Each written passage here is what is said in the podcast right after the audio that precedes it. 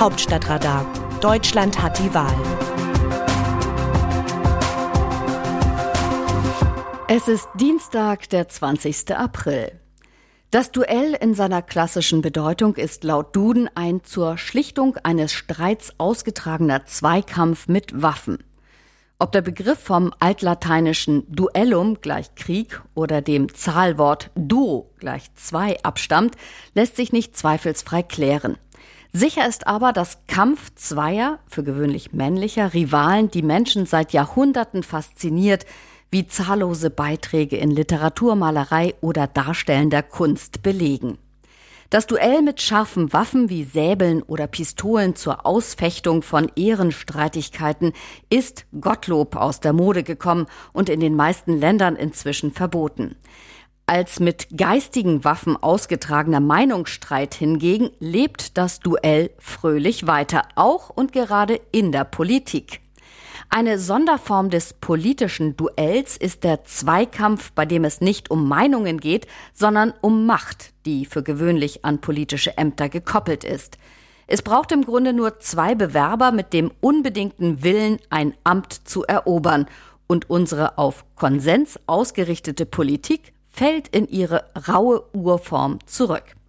Armin Laschet und sein Rivale Markus Söder haben das in den vergangenen Tagen auf unrühmliche Art und Weise demonstriert. Was sich die Chefs von CDU und CSU an politischen Verletzungen zugefügt haben, würde manch einen mittelalterlichen Duellanten vor Neid erblassen lassen. In der Vorzeit endeten die Zweikämpfe nicht selten mit dem Tod eines Duellanten und auch beim Kampf der ungleichen Unionsbrüder steht das politische Überleben eines Kontrahenten auf der Kippe. Es mag unfair sein, dass Armin Laschet deutlich mehr zu verlieren hat als Markus Söder, aber die Politik ist eben nur selten fair. Für Beobachter und das Publikum sind solche archaischen Momente der Politik hochgradig spannend und bisweilen auch sehr unterhaltsam. Es gibt viel zu lernen über Taktiken, Strategien, Bündnisse und Verhandlungsgeschick. Allerdings kommt bei jedem Machtkampf früher oder später der Punkt, an dem die Stimmung kippt. Was gestern noch interessant war, kann heute schon unpassend, ärgerlich oder einfach nur noch unwürdig sein. In der Pandemie, wo es für viele Menschen tatsächlich um Leben und Tod geht, ist dieser Punkt schneller erreicht als in gewöhnlichen Zeiten. Aus Sicht vieler Wählerinnen und Wähler haben Laschet und Söder den Punkt schon lange überschritten. Das gilt umso mehr, seit zwei weitere Duellanten am Montag gezeigt haben, wie es anders gehen kann. Die beiden grünen Vorsitzenden Annalena Baerbock und Robert Habeck haben wie Söder und Laschet um die Kanzlerkandidatur gerungen. Sie haben die Sache aber fernab der Öffentlichkeit unter sich ausgemacht. Und sie haben das Duell, nach allem was man weiß, nicht mit maximaler Härte geführt. Solche Duellvarianten waren auch in der Vergangenheit nicht unüblich. Man kämpfte nicht bis zum Tod, sondern nur bis zur Kampfunfähigkeit oder auch nur bis zur ersten blutenden Wunde eines Kontrahenten. Der Vorteil liegt auf der Hand, der Konflikt ist entschieden und im Anschluss kann man wieder seiner Wege gehen oder, wie im Fall Baerbock und Habeck, gemeinsam gegen äußere Gegner zu Felde ziehen.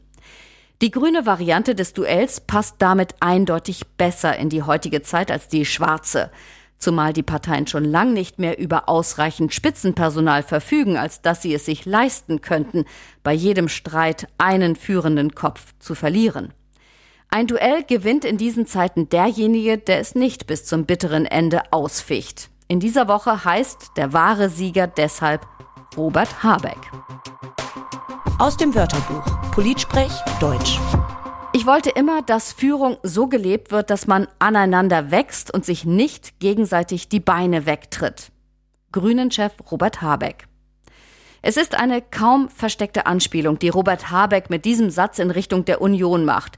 Wir, Annalena Baerbock und ich, wachsen aneinander. Die, Armin Laschet und Markus Söder, treten sich die Beine weg. Nötig hatte der Grünen-Chef das an diesem Tag nicht. Auch so traten die Unterschiede zwischen den beiden Nominierungsprozessen überdeutlich zutage. Wie sehen andere Nationen Deutschland? Zum Ringen um die Kanzlerkandidatur der Union schreibt die Neue Zürcher Zeitung.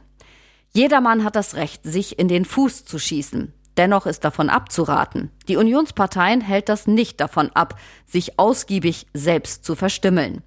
Erst suchte die CDU quälend lange einen Vorsitzenden, dann inszenierte Markus Söder genüsslich das Rätselraten über seine Absichten, schließlich der Machtkampf mit Armin Laschet auf offener Bühne. Wenn es das Ziel der Union gewesen sein sollte, ihren Kanzlerkandidaten und sich selbst maximal zu beschädigen, dann ist ihr das gelungen. Die Klärung der Machtfrage verläuft so ungeordnet und chaotisch, wie es für das Ende einer langen Herrschaft typisch ist. Alles zerfällt. Es fehlt ein starkes Zentrum. Zwerge balgen sich um das Erbe von Riesen. Das Konkurrenzblatt Zürcher Tagesanzeiger glaubt, dass CSU-Chef Markus Söder als Sieger vom Platz gehen könnte. Viele in der CDU verlangen nun eine schnelle Einigung, um den Machtkampf zu beenden. Doch Söder spielt auf Zeit. Er glaubt nicht zu Unrecht, dass die Zeit für ihn arbeitet und gegen Laschet. Eine schnelle Lösung, so sein Kalkül, ist nur noch möglich, falls sein Rivale aufgibt. Tut er es nicht, kann der CSU-Chef den Druck jederzeit weiter erhöhen, etwa über die Bundestagsfraktion. Als Söder Ende 2017 seinem Vorgänger Horst Seehofer das Amt des bayerischen Ministerpräsidenten und danach auch den CSU-Vorsitz entriss, war er genau gleich vorgegangen. Nach dem schlechten Resultat der CSU bei der Bundestagswahl 2017 hatte Söder Seehofer nicht nur die Schuld daran zugeschoben, sondern systematisch dessen Rückhalt an der Basis zersetzt. Die bayerische Landtagsfraktion zwang Seehofer schließlich zur Kapitulation. Die polnische Zeitung Zinik hält hingegen Armin Laschet für den wahrscheinlicheren Sieger und befasst sich mit den möglichen Auswirkungen seiner Wahl auf die deutsch-polnischen Beziehungen.